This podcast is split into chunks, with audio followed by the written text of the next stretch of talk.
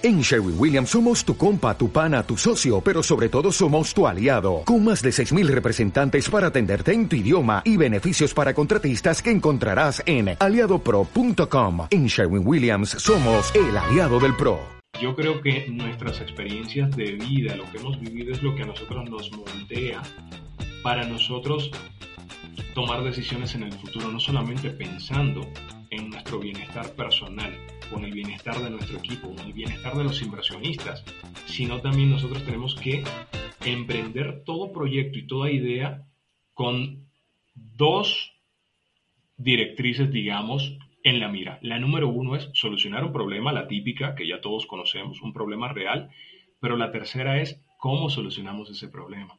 Porque no solamente solucionar el problema, sino cómo lo hacemos de manera que realmente podamos provocar un impacto pero positivo para todas las partes.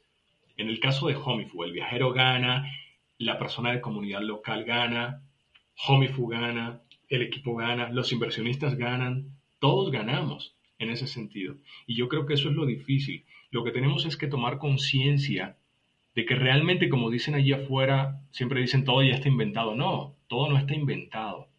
Realmente quizás hay muchas cosas inventadas, pero le podemos dar la vuelta. Estás escuchando Estrategia el podcast del emprendimiento digital.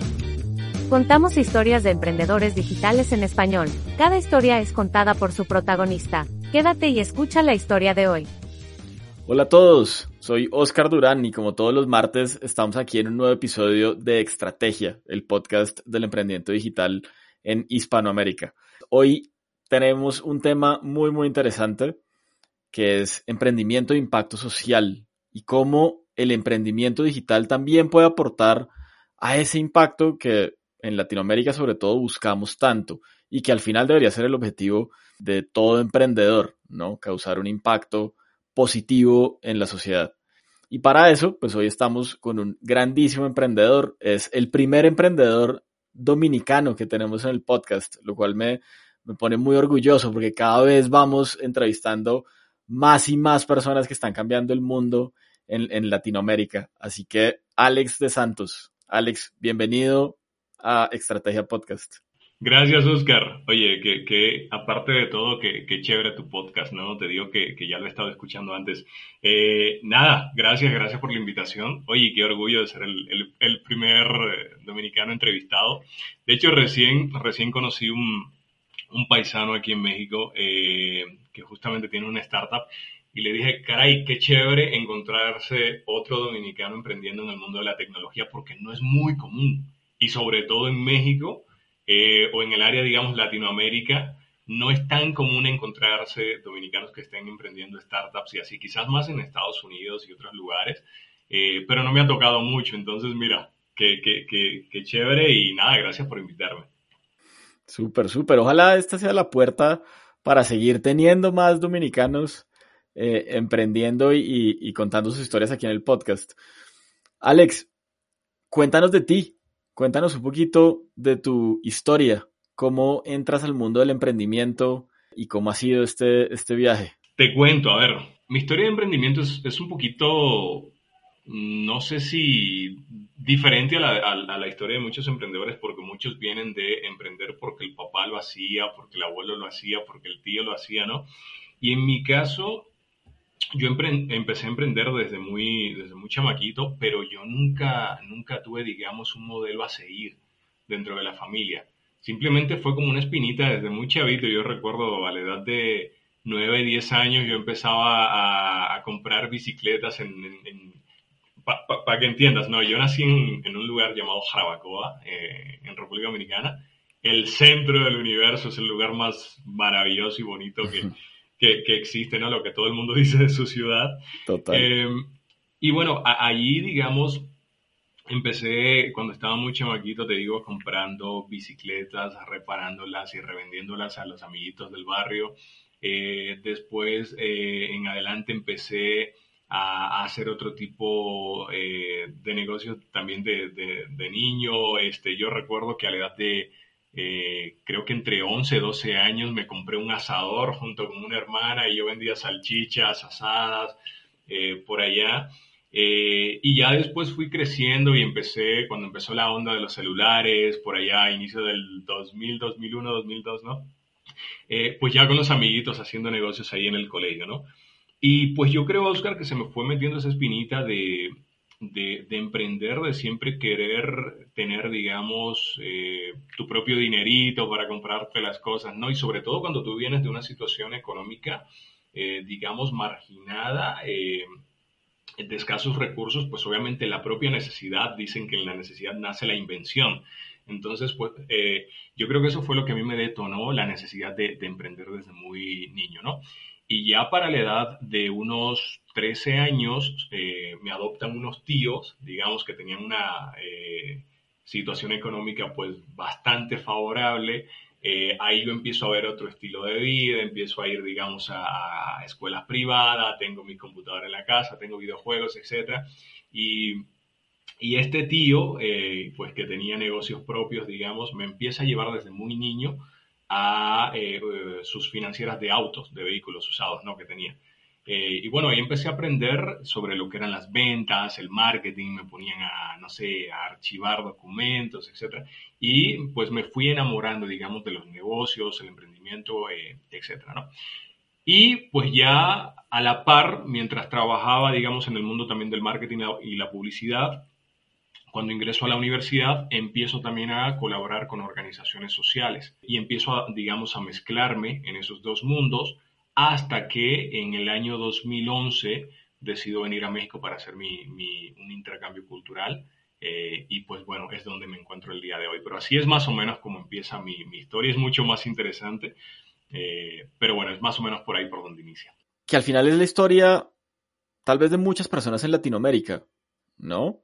Con muchas limitaciones. Vivimos en, en una región donde las limitaciones no solamente de dinero, sino de recursos en general, de acceso a la educación, de acceso a la tecnología, pues son muy limitadas.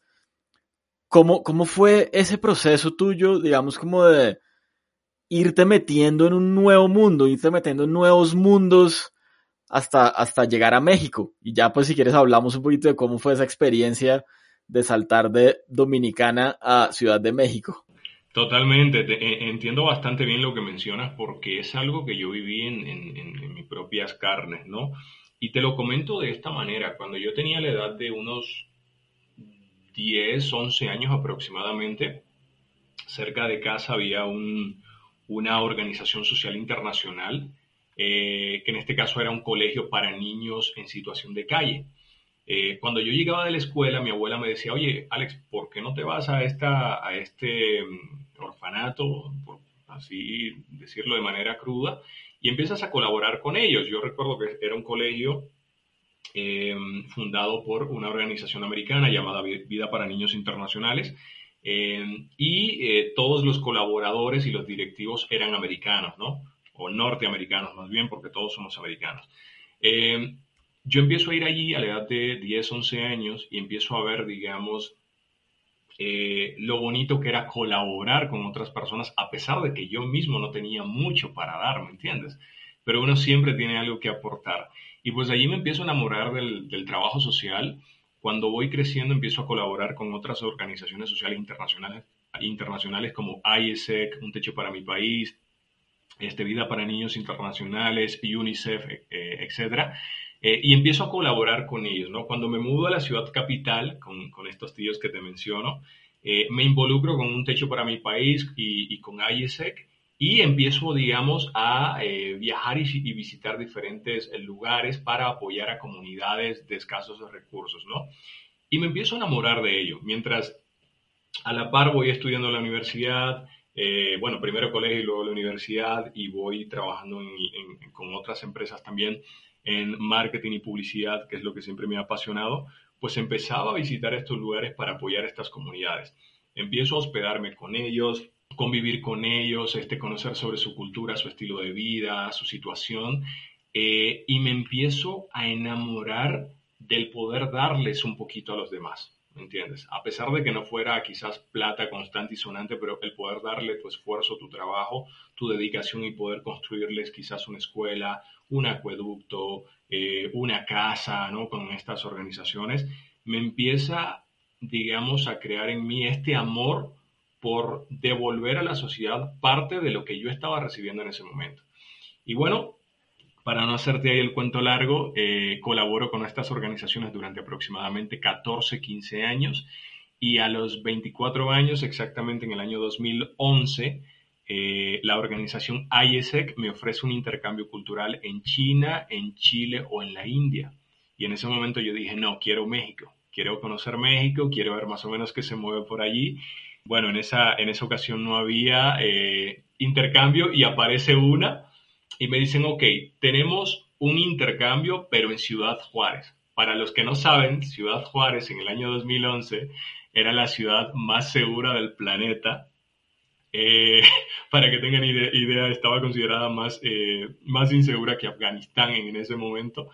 Y dije, no, ni madres, no voy para allá, eh, mejor me espero. Y bueno, después apareció un intercambio en Ciudad de México y me toca venir a colaborar con una organización de niños en situación de calles, ¿no? Entonces, Vine por tres meses, hice una extensión a seis, después me quedé colaborando con ellos un año y cuando miré para atrás, eh, pues ya prácticamente tenía una pequeñita vida y dije, bueno, pues ya me voy a quedar en México para ver qué, qué emprendo y ahí entonces fue cuando ya empezó mi vida de emprendimiento dentro del mundo de la tecnología y lo que estoy haciendo el día de hoy. Primero con algunos negocios tradicionales al inicio y posterior pues ya empecé a emprender en el mundo de las startups. A finales del 2014 lancé mi, mi, primera startup eh, acá en México.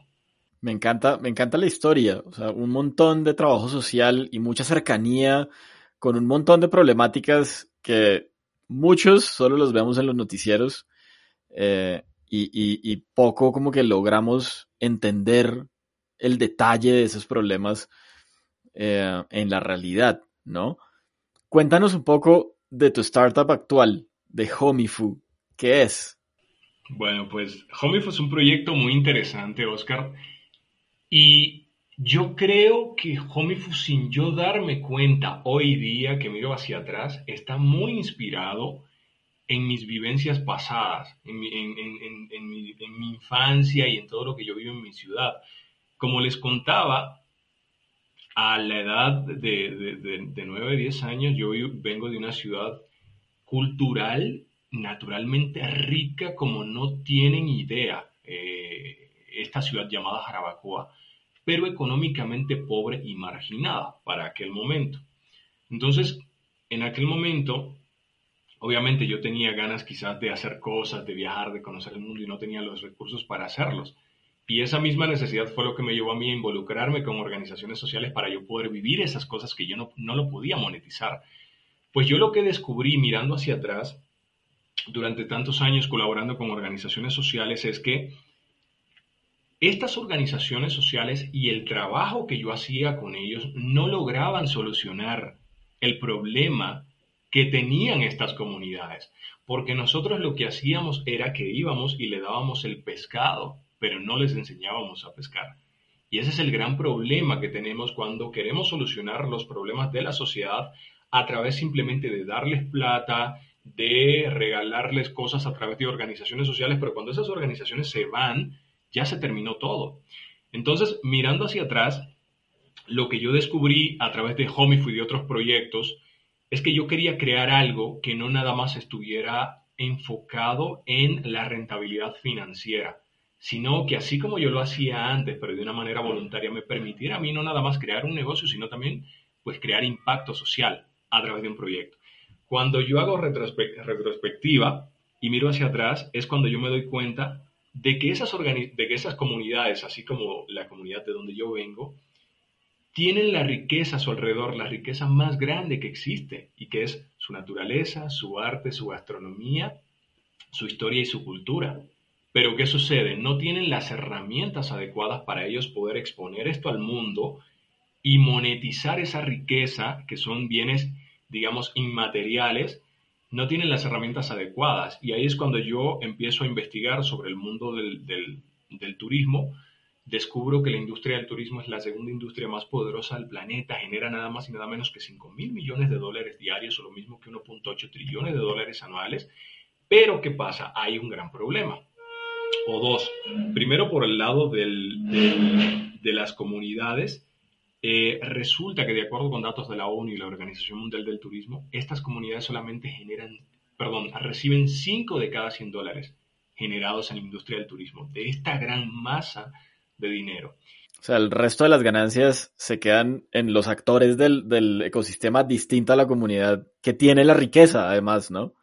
Totalmente, o sea, la riqueza, es, de ellos, pero vienen grandes empresas hoteleras, restauranteras, plataformas, etcétera, explotan a su gente, explotan sus recursos, explotan todo y se llevan toda la plata, incluso la sacan del país y a esta, a esta bella gente no les queda nada, ¿no? Entonces, ese es el primer, el, primer problema, es la desigualdad social que existe en la industria.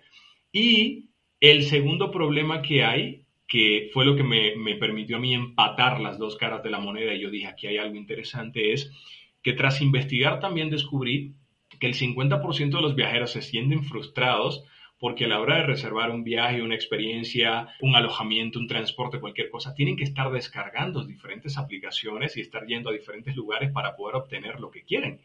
Y de acuerdo con un estudio de Facebook realizado en el año 2018, dice que el 50% de los viajeros desean la existencia de una app única que les ofrezca todo para su viaje en un solo lugar.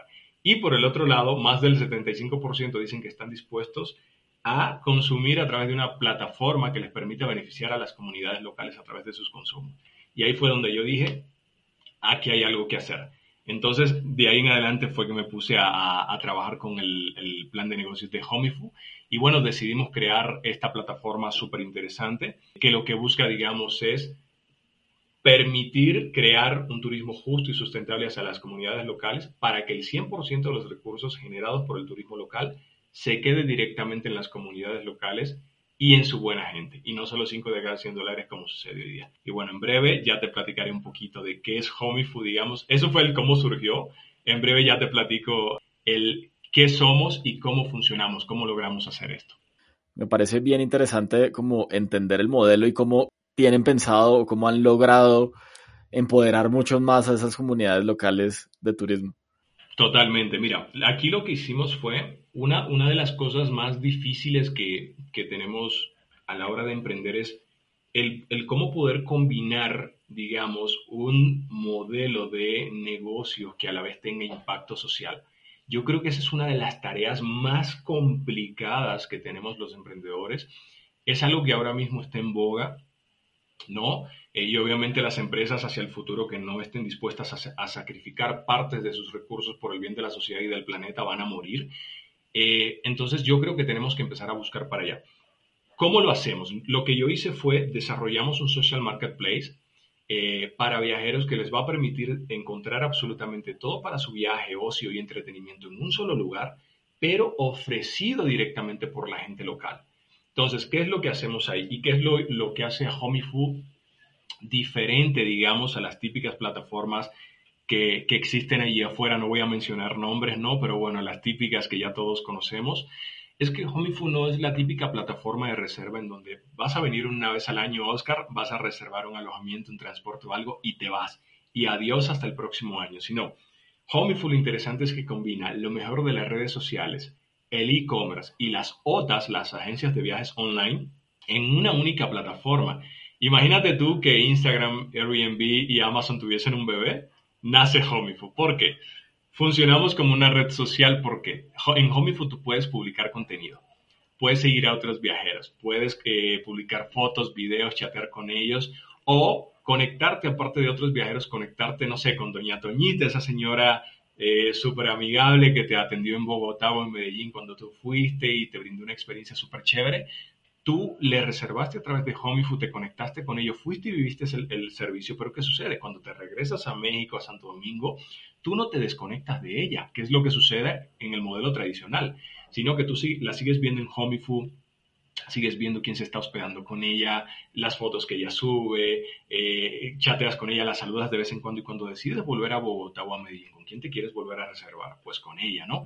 Entonces allí somos una, una red social, fomentamos la cohesión social y rompemos la barrera socioeconómica que existe entre la parte pudiente, que es el viajero, y la persona de la comunidad local. Entonces ahí funcionamos como una red social, como un tipo Airbnb, lo pongo de ejemplo porque todos lo, lo conocen, muy sencillo, porque puedes publicar productos y servicios dentro de HomeFood, solo que de una manera más práctica, ágil, sencilla, cero burocrático y no te cobramos ninguna comisión.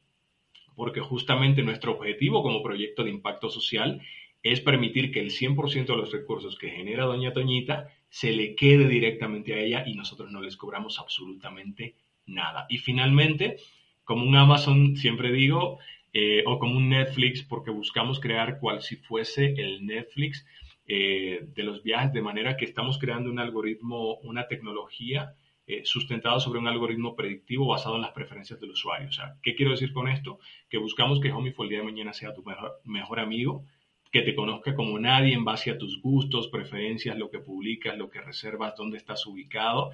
Homify siempre te diga, oye Oscar, creo que te encanta la playa porque estás publicando fotos de playa. Oye, pues aquí te va tu experiencia, ¿no? Oye, Oscar, veo que estás cerca, no sé, de X o Y lugar. Mira, aquí te recomiendo esto para el fin de semana, ¿no? Entonces queremos convertir a HomePhone en ese mejor amigo que te conoce como nadie y siempre te, va a recomendar todo lo que tú necesitas a la hora de divertirte o dónde vas con tu familia, amigos, parejas, etcétera. Me, me surge una pregunta y es, ¿cómo se monetiza el modelo para ustedes? Porque pues entiendo el propósito social pero ¿cómo se hace sostenible en el tiempo un modelo como el de Homifu? Buena pregunta, Oscar. Mira, aquí no, Homifu no nada más se monetiza o pretende monetizarse, digamos, en gran manera, sino que todavía pretende ir mucho más allá, haciendo que la propia comunidad se monetice y todavía brindando más impacto en las comunidades locales. Y ahí te va. Son tres formas diferentes. Número uno, nosotros no les cobramos una comisión al anfitrión local o al homie, como le llamamos. Le cobramos una comisión a quien realmente puede pagarla y va a recibir el valor, que es quien, el viajero. Entonces, imagínate tú si el día de mañana yo te digo, oye Oscar, necesito por favor que le dones 10 dólares a cada persona que veas en la calle de aquí a que llegues a tu casa, ¿no? Bueno, Oscar va a caminar 10 cuadras y se va a desprender de 10 dólares para darle a cada persona, ¿no? Está fuerte, ¿verdad? O sea, desprenderte del billete así. Pero ¿qué pasaría si yo te digo a ti, oye Oscar, ven a Homifu, resérvame una experiencia para que vivas la mejor experiencia de tu vida en un globo aerostático, te lances en paracaídas, vayas y disfrutes de un cabrito asado riquísimo. ¿Y qué crees? La plata que tú estás pagando se le va a ir directamente a una familia de escasos recursos. Entonces, ¿qué sucede? Cuando una persona, un anfitrión de comunidad local, publica un servicio, lo que hace nuestro algoritmo es que aplica una comisión en automático y Oscar, el precio que Oscar está viendo que se le muestra en, su servicio es el mismo que va a pagar al final, para ser muy transparentes. Nada de comisión oculta, eh, desglose de comisiones, etcétera, no. Nosotros simplemente, Oscar publica el servicio en un, en un precio y al final se muestra con esa comisión agregada. Entonces, ¿qué sucede? Que las personas se van a sentir muy conformes de saber que no nada más están viviendo cosas increíbles y haciendo lo que aman, que es viajar, vivir experiencias, divertirse, sino que a la vez están ayudando a la sociedad, ¿no? Eso es por un lado. En el segundo lado, Oscar, es que nosotros vamos más allá y todavía compartimos nuestros recursos con la comunidad de usuarios. Y es que tenemos un programa de afiliados y es, funciona muy sencillo. Tú, Oscar, me invitas a mí y de ahora en adelante, de por vida, por cada producto o servicio que yo brinde o consuma de, los ingresos de Homifu, HomeFood te paga a ti una comisión de un 10% para que tengas idea. Entonces, de esa manera también premiamos a toda la comunidad para que, para que inviten a sus amigos, a su familia, etcétera, ¿no? Eh, y se fomente, digamos, este network effect de atraer a los demás eh, miembros de la comunidad de viajes. Y todavía vamos mucho más allá. Aparte de que no les cobramos ninguna comisión a los homies o anfitriones locales, todavía HomieFood tiene la misión y es la siguiente de todos los ingresos que Homifu reciba en el largo plazo, que estamos hablando de millones de dólares, Homifu va a destinar el 10% de todos esos recursos para ser reinvertidos directamente en las comunidades. Aparte de que no les cobramos ninguna comisión. O sea que imagínate tú que hay una comunidad maravillosa, pero no tiene las condiciones adecuadas para poder atraer viajeros a su comunidad. Imagínate que tenemos que llevar un hostal eh, comunitario, una cocina viajera o que no tienen internet, que no tienen tecnología, eh, eh, ¿me entiendes? Ese tipo de cosas es lo que todavía vamos a hacer para provocar un impacto mayor. Y al final de cuentas, estamos provocando impacto, estamos distribuyendo riqueza entre la propia comunidad y estamos ganando dinero. Y yo creo que eso es una combinación perfecta que difícilmente se logra, pero se puede. Y eso es lo que estamos haciendo nosotros. Increíble. Hay, hay un tema que a mí me llama mucho la atención de lo que ustedes están haciendo y es un poquito unir dos mundos, ¿no? Cuando a uno le, le, hablan de startups y de emprendimiento digital, probablemente a la mayoría de la población se le venga a la cabeza pues Google, Facebook, Airbnb y todas estas donde la tecnología tiene un componente muy importante. Pero ustedes están en un mundo de unir la realidad social de nuestros países y nuestras comunidades con la tecnología. ¿Cuáles han sido los principales retos que han tenido sacando adelante la idea? Es, muy interesante la manera en, en, cómo hay que, valga la redundancia, encontrar la manera o las formas para poder combinar esto, justamente. Lo que está sucediendo en Latinoamérica es que todos lo que hacemos es tratar de copiar los modelos de negocios que ya existen en, lugares como Estados Unidos, Asia, etcétera, ¿no? Y lo que queremos es aplatanar en buen dominicano o en buen latinoamericano, no sé si en Colombia se dirá así, también queremos aplatanar los modelos anglo a Latinoamérica. Y lo que no nos damos cuenta es de que la situación socioeconómica, la situación política, social de Estados Unidos, lo pongo porque es la meca, es nuestro modelo a seguir, eh, para sobre todo para, para lo referente a startups, todo es muy diferente a Latinoamérica.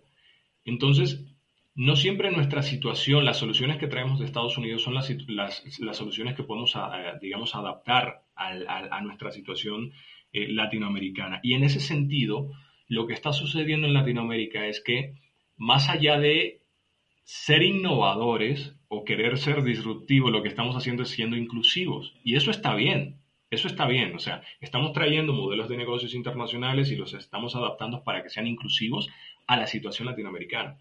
Pero lo que sucede es que estamos tratando de copiar las cosas tal cual.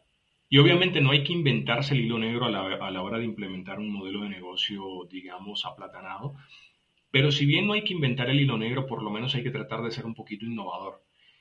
Y yo en un principio podemos decir, oye, pues sí, vamos a agarrar y vamos a copiar a Airbnb porque quizás tenemos un modelo de negocio parecido, vamos a copiarlo tal cual y vamos a adaptarlo a, Latinoamérica. Pero eso no iba a provocar un impacto, porque al final de cuentas no, aunque copies Airbnb, nunca vas a hacer Airbnb, ¿no? Entonces, ahí yo empecé a maquinar y dije, ¿de qué manera podemos combinar la tecnología con la situación socioeconómica o la situación, digamos, social de Latinoamérica? Y encontramos este clic perfecto. Yo dije, a ver, yo vengo del mundo del trabajo social, sé lo que está pasando, estuve en turismo social durante casi 15 años, sé lo que pasa en Latinoamérica y sé que los latinoamericanos, o sobre todo estas comunidades de escasos recursos, quizás no tienen un auto todos para ponerlo a trabajar en un Uber, quizás no tienen todos una casa para ponerlo en Airbnb, quizás no tienen todos, digamos, recursos eh, físicos eh, o tangibles, pero ¿qué pasa? Tienen recursos naturales, tienen gastronomía, tienen historia, tienen cultura, tienen cosas intangibles que un, no sé, europeo, este, un canadiense, un americano mataría por conocer eso porque tenemos una cultura riquísima, una, una digamos, una idiosincrasia cálida, o sea, todo el mundo quiere saber qué es Latinoamérica y todo el mundo quiere venir acá. ¿Cómo logramos llevar eso, combinar eso con tecnología para permitir que las personas lo conozcan? Y ahí fue cuando dije, ok, vamos a hacer lo siguiente, vamos a combinar un modelo, digamos, de red social para que las comunidades locales puedan postear su realidad cultural dentro de Homify y funcione como un escaparate social, ¿no? Ante el mundo. Entonces, el día de mañana alguien de Noruega, de España, de Italia, etcétera, puede ver, no sé, una foto de un festival cultural, musical, no sé, de Colombia y se va a inspirar a venir allí, ¿no? Luego, perfecto, ya pusimos la parte social y para que haya interacción. Vamos a meter ahora la parte del, del, del, del marketplace.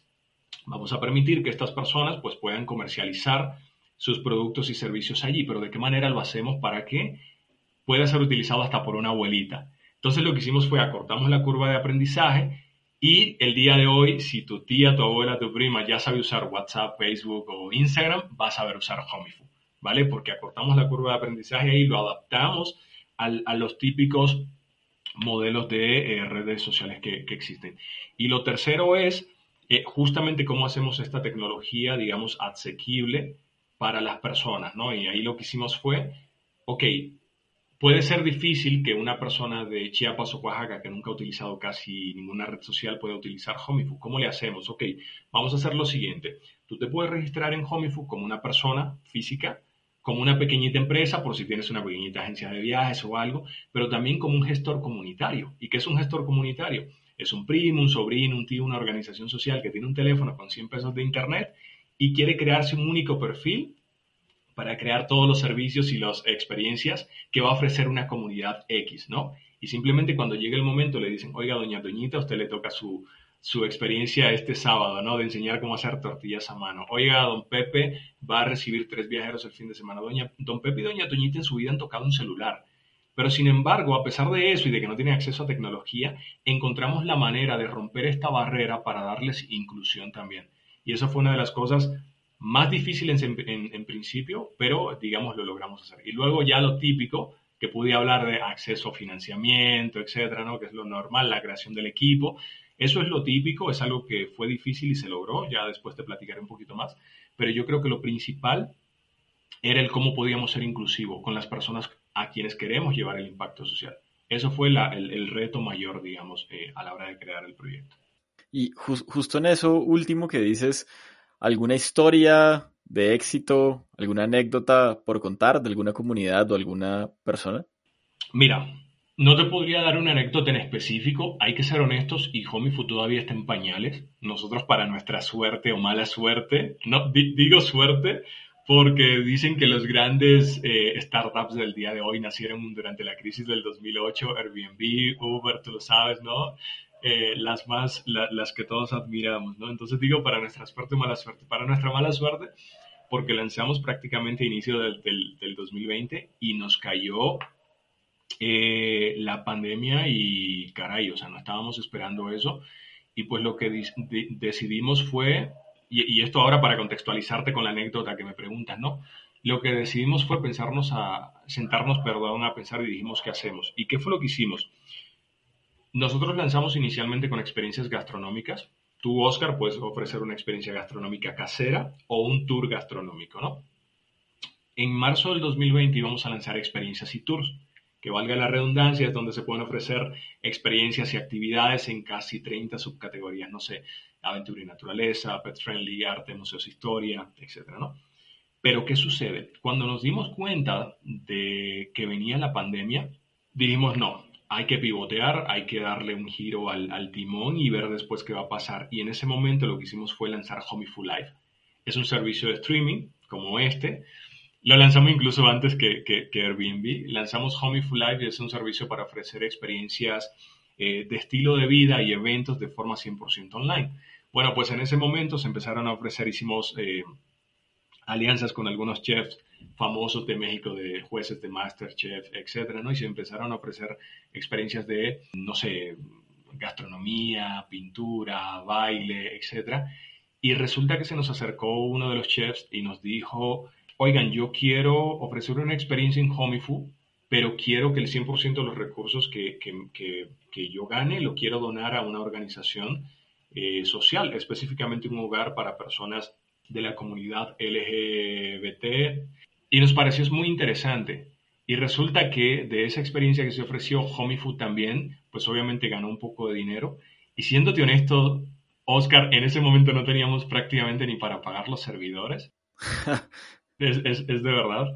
Y a pesar de eso decidimos todavía de que no teníamos, volviendo a, a, lo que te conté al principio, cuando no tienes, no importa, puedes ayudar, todavía de que no teníamos nosotros ni para pagar nuestros servidores, lo poquito que ingresamos por esa experiencia nosotros también lo destinamos a, esta causa del CHEPS. Bueno, resulta que 15 días después de eso, fuimos reconocidos por la ONU y la Organización Mundial del Turismo como una de las 10 startups travel tech más innovadoras del mundo eh, por nuestra capacidad para provocar impacto social a través de este nuevo servicio que lanzamos, incluso durante la pandemia. Y también en ese mismo lapso de tiempo ganamos el premio Mejor Emprendimiento de E-Commerce de México junto a startups como Amazon, Rappi, Mercado Libre, Interjet y Disney. Entonces, una cosa por otra, te desprendes de algo monetario, pero ganas algo que si bien no, no trabajas para buscar premios y reconocimientos, es bastante significativo porque lo que te dice es que lo que estás haciendo eh, pues puede hacer algo bonito allá afuera. Y pues la verdad fue una experiencia muy bonita el recibir esos reconocimientos, sobre todo junto a estos monstruos que te mencioné, Rappi, que lo conoces bastante bien de tu país, Amazon, Mercado Libre, Interjet. Entonces, fue una, una, anécdota muy bonita y que la verdad la disfrutamos bastante con el equipo, ¿no? Al final de cuentas. Total, total. Qué, qué bueno. ¿Cómo medir el impacto social de plataformas como la tuya, pues que están intentando cambiar muchas cosas en la sociedad? Es muy simple, es muy simple. Yo creo, creo mucho en, la famosa, en la famosa renta, renta básica universal, ¿no? Yo soy de los que creo, Oscar, que tú a una familia le puedes quitar, no sé, comida de, por, por, un día y va a encontrar algo que comer. Tú le puedes quitar, no sé, agua y va a encontrar en algún momento agua para tomar, ¿no? Tú le puedes quitar... Pero cuando una familia no tiene un ingreso básico para poder solventar sus necesidades básicas, como es comer, como es tener una pequeñita casa digna quizás, o tener los, las necesidades básicas cubiertas, yo creo que el que le quita eso a una familia, a una persona, le está quitando su esperanza de vida, porque esa persona no puede enfocar su mente en ninguna otra cosa que no sea en qué voy a comer el día de mañana, ¿me entiendes? Y pues obviamente eso no permite lo que es la movilidad social hacia una mejor condición de vida. Si nosotros permitimos el que HomeInfo se convierta en una herramienta a través de la cual estas personas puedan tener un ingreso básico, por chiquito que sea, no importa si si solamente les permite comprar un kilo de arroz y un kilo de huevos, ¿me entiendes? Es algo que estamos haciendo. Entonces, cuando nosotros podamos medir cuánto ingreso está recibiendo una familia de una comunidad local, cuánto ingreso está llegando a X o Y comunidad, cuando nosotros podamos medir y provocar que se destaque una comunidad de escasos recursos que sabemos que necesita ayuda y la podamos destacar para que los servicios que ofrece esa comunidad sean los primeros que se reserven dentro de HomeFood, yo creo que nosotros vamos a estar provocando un impacto interesante. Y simplemente lo vamos a medir mediante cuánto ingreso y cuántos empleos, digamos, estamos logrando generar allí afuera en la, sociedad, ¿me entiendes? Muy cierto, muy cierto. Hace poco, hace poco, de hecho, leía un artículo que hacía una crítica muy interesante a todo el mundo de la economía colaborativa. Decía, la tecnología, en teoría, tuvo que haber llegado a nuestras vidas para hacer más eficientes los procesos. Y hacer más eficientes los procesos y hacernos más fácil la vida, pues debería significar de alguna manera una disminución en los costos de muchos servicios en la sociedad, no un aumento. Y si uno va a las ciudades, lo que sucede es que tomar un Uber o un Cabify o un Didi muchas veces es mucho más caro que tomar transporte público o taxis, digamos, en cualquier ciudad capital. Entonces, empieza uno a cuestionarse un montón y eso que tú dices ahorita, pues tiene mucho sentido y es, oiga, ¿cómo utilizamos la tecnología para que el ingreso, que puede ser la métrica de impacto que podemos medir de esas familias o de esas personas, pues aumenta a un nivel que esas personas puedan vivir y puedan tener una vida distinta. Y justamente mi siguiente pregunta iba a ser, ¿cómo te imaginas que podemos tener más Alex en el mundo? Es decir, más personas que puedan salir adelante, que tengan esa mentalidad de tengo una idea y así no tenga muchos recursos, voy a poder impactar a otros con mi idea. Desde tu experiencia, ¿qué te imaginas? Mira, te la voy a contextualizar con el último comentario que haces, porque aquí hay dos problemas interesantes, Oscar. La economía colaborativa no solamente se supone que debió llegar para abaratar los servicios y hacer los servicios más baratos para quien lo puede pagar, que es la persona pudiente o la persona que por lo menos tiene un, un ingreso interesante o que es un, no sé, un empresario, un ejecutivo o etcétera, porque te soy honesto, una persona de una comunidad marginada no te anda pagando un Uber, no te anda pagando pidiendo por Rappi, no te anda eh, rentando un Airbnb. Entonces la tecnología llegó para solucionar la vida, pero la vida de la clase media alta a la hora de, consumir el servicio, no de la clase media, perdón, de la clase baja. ¿Qué es lo que sucede? que esta tecnología lo que se está es aprovechando de las personas de la clase baja para explotarlos y beneficiar al de la clase alta. ¿De qué manera? Pagándole muy poco a los de abajo para darles un servicio económico al de arriba. ¿Me entiendes? Y eso es lo que está sucediendo. Entonces, acá el gran problema es que mientras yo recibo un servicio, y perdonen los chicos de Rappi, no estoy buscando criticarlos ni mucho menos, pero simplemente quiero poner el ejemplo, mientras yo recibo diariamente un mensaje de texto con un descuento de 300 pesos en mi teléfono para que yo vaya y consuma Uber Eats o a Rappi, hay un chavo que me trae el pedido mojándose en una moto que se está cayendo en pedazos, sin casco protector, sin un seguro médico y sin un salario asegurado, rompiéndose la vida para llegar a fin de mes. ¿Me entiendes? ¿Qué pasa? Que esta tecnología colaborativa sí me está solucionando el problema a mí, porque yo recibo mi sushi calentito o mi comida calentita, incluso con un descuento, y yo súper feliz. Pero yo no sé lo que pasó ese chavo para llegar acá. Entonces, ¿A quién está ayudando realmente la economía colaborativa? ¿Al que tiene o al que no tiene? ¿Me entiendes? Acá hay un gran problema. ¿Qué es lo que yo he tratado de hacer con Homifu? Que Homifu no nada más ayude al viajero encontrando todo lo que necesita, fomentando la cohesión social, permitiéndoles descubrir el mundo, conocer esa cultura linda y bonita que queremos conocer todos, sino también lo que Homifu ha querido hacer es ayudar al que está debajo del viajero, que es la persona de una comunidad marginada, que no tiene un ingreso. Entonces, ¿qué sucede? Que en este caso, mientras una persona para llegar a fin de mes con 120 dólares llevando pedidos en Rappi o conduciendo en Uber se tiene que romper la vida, si una persona de Chiapas o Oaxaca ofrece una experiencia, ah, perdóname, y trabajando diario de 6 de la mañana a 10 de la noche en estas economías, una persona en Homifu ofrece una experiencia cultural, una experiencia gastronómica, una experiencia histórica o su alojamiento, lo hace solamente sábados y domingo, dos experiencias por día, invierte cuatro horas de su, de su día y fácilmente a cada experiencia de esa le van a llegar 10 reservas, 20 reservas a un ticket promedio de 40 dólares. ¿Cuánto se, se está ganando esta persona al mes? No se está matando, no se está sacrificando, no estamos abusando de ello, ¿me entiendes? Entonces, a donde voy con esto es, la economía realmente sí llegó para abaratar los servicios, pero también tiene que llegar para solucionar la vida de quienes están ofreciendo el servicio. Y eso es lo que queremos hacer.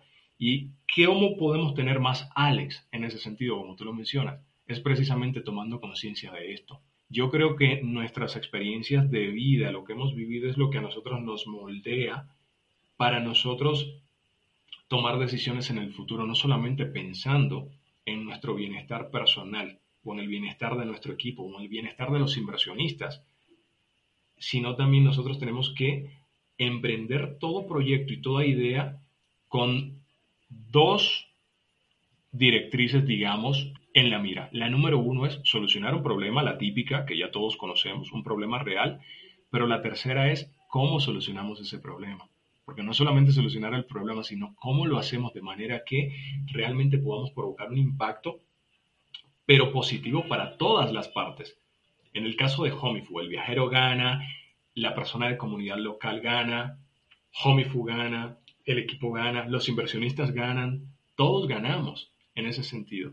Y yo creo que eso es lo difícil. Lo que tenemos es que tomar conciencia de que realmente, como dicen allí afuera, siempre dicen todo ya está inventado. No, todo no está inventado. Realmente quizás hay muchas cosas inventadas, pero le podemos dar la vuelta.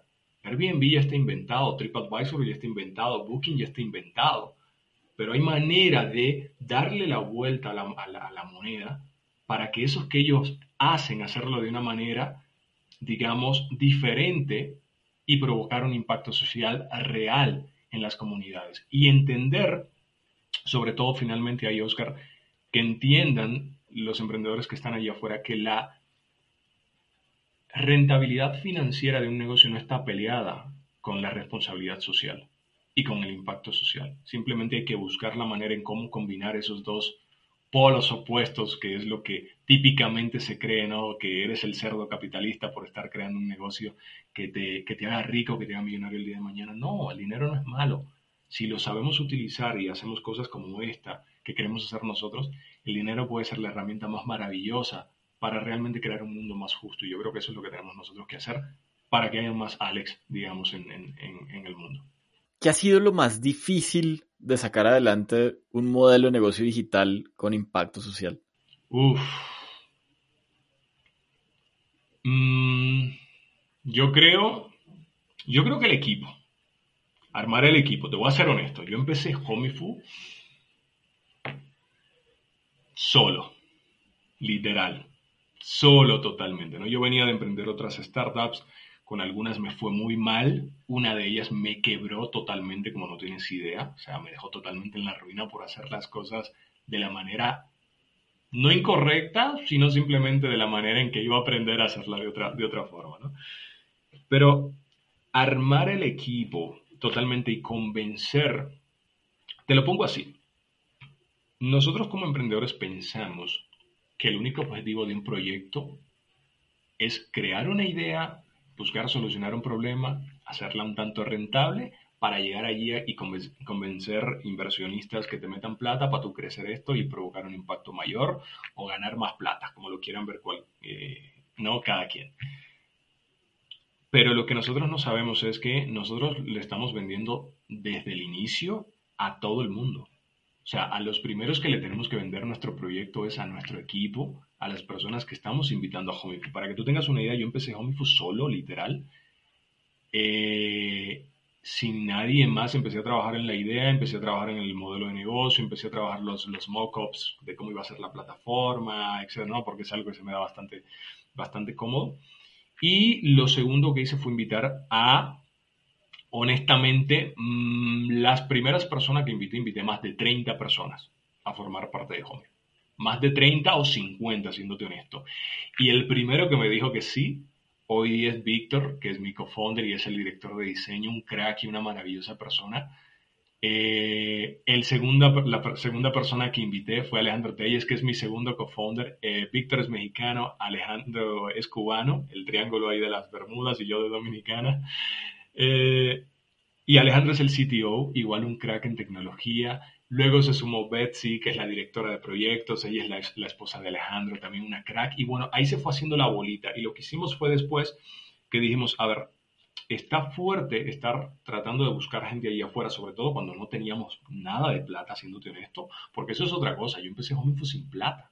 Yo venía de una situación en donde quebré mi startup anterior y honestamente, Home prácticamente yo lo lancé con 170 dólares. O sea, compré un dominio y la registré en la marca y de ahí para adelante le, empecé a dar, ¿me entiendes?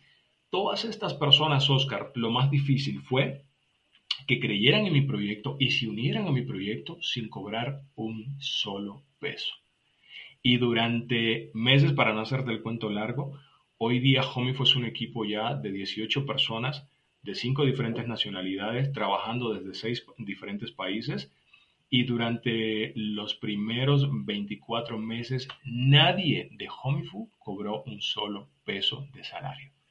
Para que te des una idea, todos los inversores que nos acercábamos nos cerraban las puertas, sobre todo por ser un proyecto de, de impacto social, cómo lo vas a monetizar, dame tu tracción, cuánto estás facturando, coño, vienes de una pandemia lanzando un proyecto en recién pandemia, ¿qué, qué carajo voy a, voy a monetizar? Mira, fíjate en la visión, qué es lo que queremos crear, queremos crear algo realmente grande y global, crear un impacto, crear un monstruo, fíjate en eso, no te estés fijando en si estoy facturando 100 dólares ahora, nos cerraban las puertas, muchísima gente de, eh, que invitábamos al equipo también me cerraban las puertas.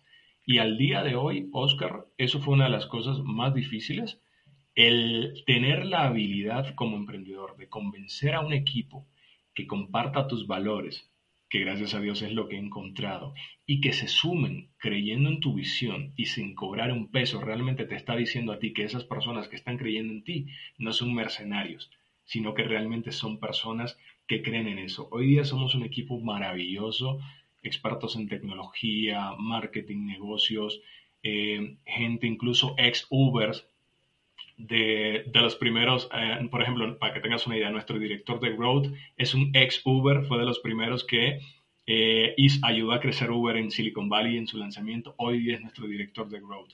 Nuestro CFO es un, eh, una persona que viene de eh, apoyar startups de YC y creyó también en nuestra visión. Nuestro team legal es un, es un team legal que es el equipo legal de las principales startups de, Latinoamérica, de las más rentables que te puedas imaginar, también creyeron en nosotros. ¿Pero por qué? Porque supimos transmitirles esa visión de lo que queríamos hacer con el impacto y realmente compartir nuestros valores y nuestra misión. Yo creo que eso fue lo más complicado eh, y pues nada, se ha ido consiguiendo. Nos falta mucho por hacer. Homie fue el día de mañana podría quebrar eh, como cualquier proyecto porque sabemos que no tenemos el, futuro asegurado, pero me siento muy contento de lo que hemos logrado hacia ahora, hasta ahora, perdón, y del gran apoyo que este equipo, este equipo nos ha dado, ¿no? Pero ha sido una de las cosas más difíciles, honestamente.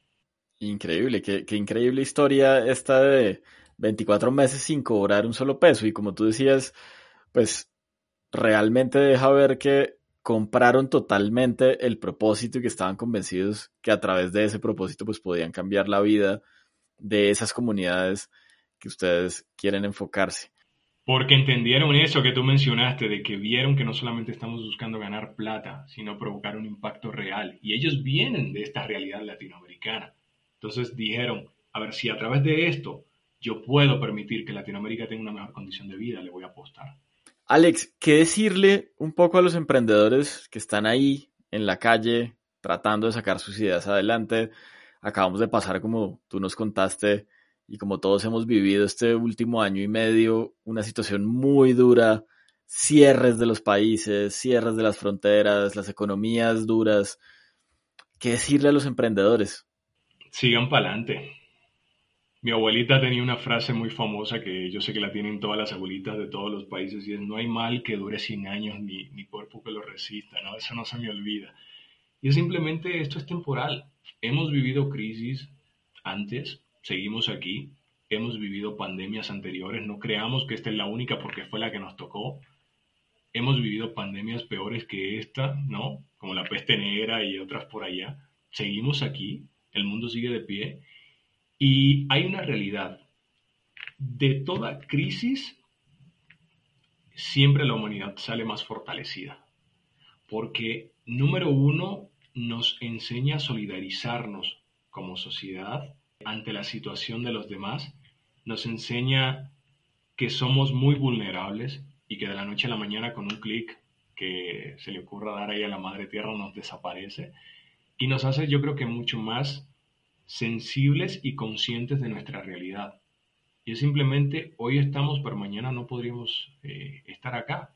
Entonces, vamos a vivir la vida, vamos a tratar de hacer las cosas bien, vamos a echar para adelante, vamos a ser buenas personas, vamos a tratar de ser más colaborativos y vamos a tratar de hacer que cada paso y cada decisión que demos y cada cosa que hagamos no nada más nos beneficie a nosotros, sino también a los que tenemos alrededor.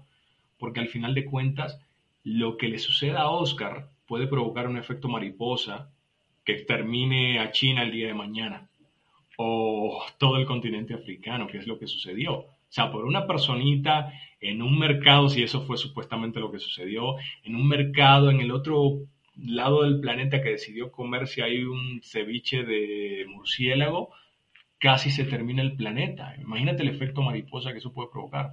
Entonces simplemente tratemos de que cada cosa que hagamos la hagamos pensando y siendo conscientes de que eso va a afectar a los demás, ¿no? Eso es lo primero. Lo otro es simplemente echen para adelante, no se den por vencidos, siempre va a ser difícil. Yo me he partido la madre como 80 veces y al otro día me levanto con mucho más ganas a, a, a, comerme la vida. Y lo último que les diría es, esto es una cuestión de estadística. Mientras más lo intentes, hay una que te va a pegar. Si a la primera te caes y ya te quedas en el sofá de tu casa rascándote el ombligo y ya decides no hacer nada, olvídate que, las cosas no te van a caer del cielo. Entonces yo creo que simplemente dale, dale, dale, dale, dale, dale, resiste, persiste, insiste y olvídate que alguna lo vas a, alguna la vas a lograr. Entonces, no importa si no tienes plata, si no tienes equipo, si no tienes gente a tu alrededor, si no conoces de tecnología, ojo, yo no tenía equipo, venía de una startup que había cobrado, yo no soy geek, yo no soy, yo no soy desarrollador, lo mío es la parte de negocios, diseños, UI, UX, etcétera. Yo no, yo no, yo no he hecho ni una línea de código, para que tengas idea, y no tenía plata en ese momento tampoco, pero lo hemos ido logrando. Entonces, yo creo que simplemente buscarles la manera y entender lo último es todo problema tiene una solución. Todo problema, no importa cuál sea, a excepción de la muerte, incluso a veces hasta la muerte, todo tiene una solución. Entonces simplemente buscar alternativas eh, y se puede lograr. Total, así de claro. Alex, antes de irnos, se volvió costumbre en este podcast que todos los invitados nos recomienden un libro. Entonces, ¿cuál es tu recomendación de hoy? Uf, mira, yo te voy a ser honesto. A mí que me llamen ignorante, si quieren la verdad, pero te voy a ser honesto. La verdad, yo leo pocos libros. Leo muy pocos libros. Yo lo que sí leo son muchos blogs. O sea, leo los mejores blogs de los mejores expertos que hay ahí afuera, sobre todo sobre finanzas, sobre marketing, sobre negocios, sobre impacto social, sobre startups, tecnología, todo absolutamente me encanta. Ahora, me ha tocado echarme muy, muy, muy buenos libros y entre ellos yo te podría recomendar justamente uno de los libros. Mira, me eché, me eché hace, hace poquito de 0 a 1 de, de Peter eh, Thiel. Está buenísimo porque te habla sobre cómo eh, crear proyectos realmente grandes y cómo crear esto de forma global y comerte el mercado, ¿no? La manera ahí de, no pienses en chiquito y solamente crear cosas para tu barrio, ¿no? Que pecamos de eso mucho en Latinoamérica, ¿no? De crear cosas nada más para nuestra comunidad. Y otro, otro libro que ese sí no se me olvida es Customer eh, Development de Steve Blank. Ese está genial, genial, genial, genial. Es, va perfecto. Yo quiero crear un proyecto que se coma el planeta pero ¿por dónde empiezo? No? Tengo que empezar por algo chiquitito. Ese yo se lo recomiendo muchísimo porque nos enseña a nosotros cómo, cómo empezar con pruebas iterativas también hasta llegar a nuestro, a nuestro producto ideal. Eh, y es el que yo les recomendaría para, para que lean eh, realmente. La verdad está, está maravilloso ese libro. Buenísimo, buenísimo. Bueno, Alex, hemos llegado al final, pero te quiero agradecer por este espacio que nos has dado, por compartir con nosotros tus conocimientos, tu historia, y te quiero agradecer también por lo que estás haciendo, porque yo sí creo que necesitamos más gente, bien sea emprendiendo o desde la posición que sea que uno esté en la sociedad, haciendo más cosas por otros. De verdad, preocupándose por hacer que cada vez las brechas pues sean menores y que podamos disfrutar de la tecnología y de la prosperidad que la tecnología debería traer a la sociedad de igual manera. Así que muchas gracias. Eh, es así. No es así, Oscar. Eh, al contrario, gracias a ti y realmente como tú dices, no importa lo chiquito que tú puedas hacer. Si tú puedes cambiar la vida de alguien o mejorarle el día a alguien por una acción chiquitita, aunque sea donarle un plato de comida, tú ya estás cambiando el mundo con eso, ¿no? Como dice una famosa frase por ahí, si salvas una vida, salvarás el mundo entero. Entonces yo creo que eso es la meta que nosotros nos, antes de querer comernos el mundo, yo creo que podemos empezar por algo chiquitito. Y eso después vamos a ir poquito a poco. Y si todos nos vamos contagiando de ese efecto Coca-Cola, ¿no? Como un comercial que vi por ahí, el efecto de la felicidad, yo creo que podemos lograr cosas interesantes. Así es. Entonces, nada, mi gente, vamos a darle que podemos crear una Latinoamérica maravillosa como nunca antes se ha visto y comernos el mundo para bien de todos. Entonces, ese, ese es mi mensaje para los que están Así es, así es. Muchas gracias. Y muchas gracias a todos por haber estado conectados hoy con Estrategia Podcast. Nos vemos el siguiente martes, como todas las semanas, con una nueva historia, un nuevo emprendedor, una nueva persona que está intentando cambiar el mundo. Muchas, muchas gracias. Chao, chao. Hola, buenos días, mi pana. Buenos días, bienvenido a Sherwin Williams. ¡Ey! ¿Qué onda, compadre? ¿Qué onda? Ya tengo lista la pintura que ordenaste en el ProPlus app. Con más de 6.000 representantes en nuestras tiendas listos para atenderte en tu idioma y beneficios para contratistas que encontrarás en aliadopro.com. En Sherwin Williams somos el aliado del PRO.